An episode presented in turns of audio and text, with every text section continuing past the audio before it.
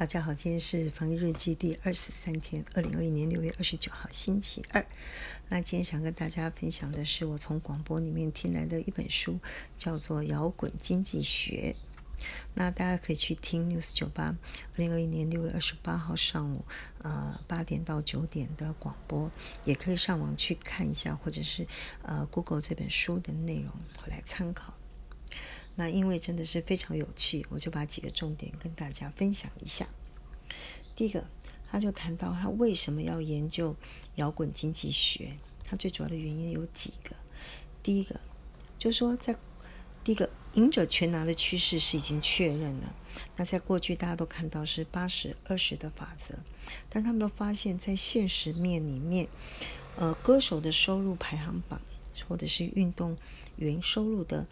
排行榜你会发现，超级巨星，特别是那个市场的 Number One，通常呢，他的收入是 Number Two 的两倍。那你把前面的几个厉害的人加总起来，比如说前五或前十，或是前百分之一、百分之五的人加起来，你会发现他的收入已经占整个产业的百分之五十以上，这是一个非常惊人的数字。那他就开始去研究。那最主要的音乐原因是两个，音乐呢是整体产业的缩影，那音乐产业的数据比较容易得到，所以他就开始去研究，到底要怎么样才能变成超级巨星呢？他有列出七个原因，但是呢，我想把它融合在一起跟大家分享，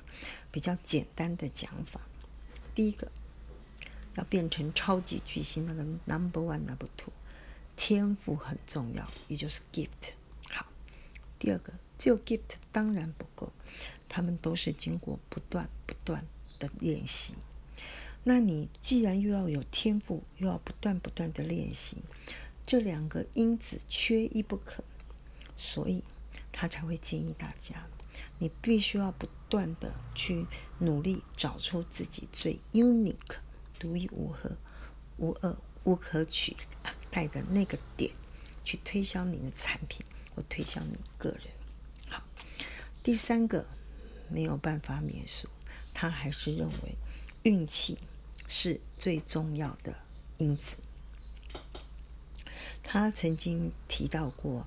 呃两个 case，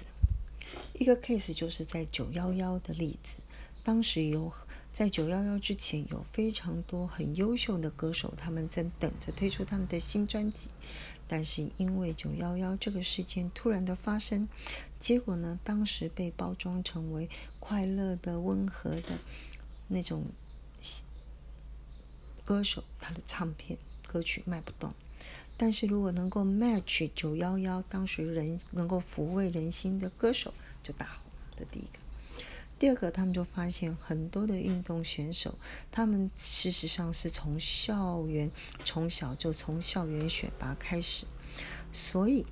在每一个学年开始的时候，因为我们是七月制，就会发现说，如果你的出生月份是在九月到十二月，因为你就比别的月份出生的孩子。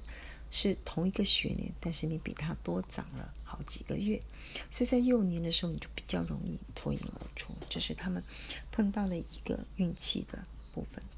那为了解决这个运气的部分呢，他们就演变出来两个重点。第一个重点就是你只要越努力，你就会越幸运。也就是说，他们透过一个很有趣的实验来去证明说。运气是可以创造的这件事情。好，那我就跟大家来呃说明一下他们所做的哎这个这个试验。他们曾经为了去看看说，嗯，邀请了一万多个人参与一个选歌的一个一个一个活动。那他们一共选了。呃，没有人听过的乐团所创造的一共四十八首曲子，那他就让这一万多个人呢，随机被分配到两个网网站去听这四十八首曲子。那其中的一个网站呢，你听过的人，你会去帮这四十八首去排你认为。比较好听的歌曲的排序，从第一首排到四十八首。那第一个网站呢，参与的人呢会被别的人看到你的点阅率，或者是你的喜好偏排序。那因为分组分组不断的，因为有一万多个人啊，不断的分组去听，就会发现，如果你被分到第一个网站里面，你会看到别人的排序，或者是点阅，或者是偏好，发现排序的四十八首排序，特别是前五或前十的排序，几乎是一样的。但是在第二个网站里面呢，那么个人在做这些呃点阅的排序的时候就没有被公开，后来就发现做出来的状况呢就比较排序就比较紊乱，所以说，然后呢，但是又发现了两个重要的重点，就是说，第一个，嗯，Number One 的歌曲虽然在第二个网站没有被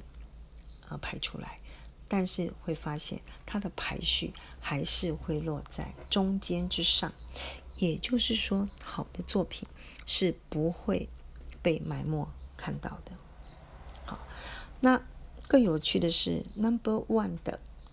呃喜好跟被点阅的程度是 Number Two 的两倍以上，所以这个地方就给我们一个思考的空间。每一个人一定要找到一个自己独一无二的地方。还有，不管出于什么原因，只要你比你的竞争对手有一个优势，即使这个优势开始非常弱，但是久而久之也会像滚雪球一样变成巨大的优势。所以起步非常重要，底下的第一批留言也非常重要。好，以上给大家参考。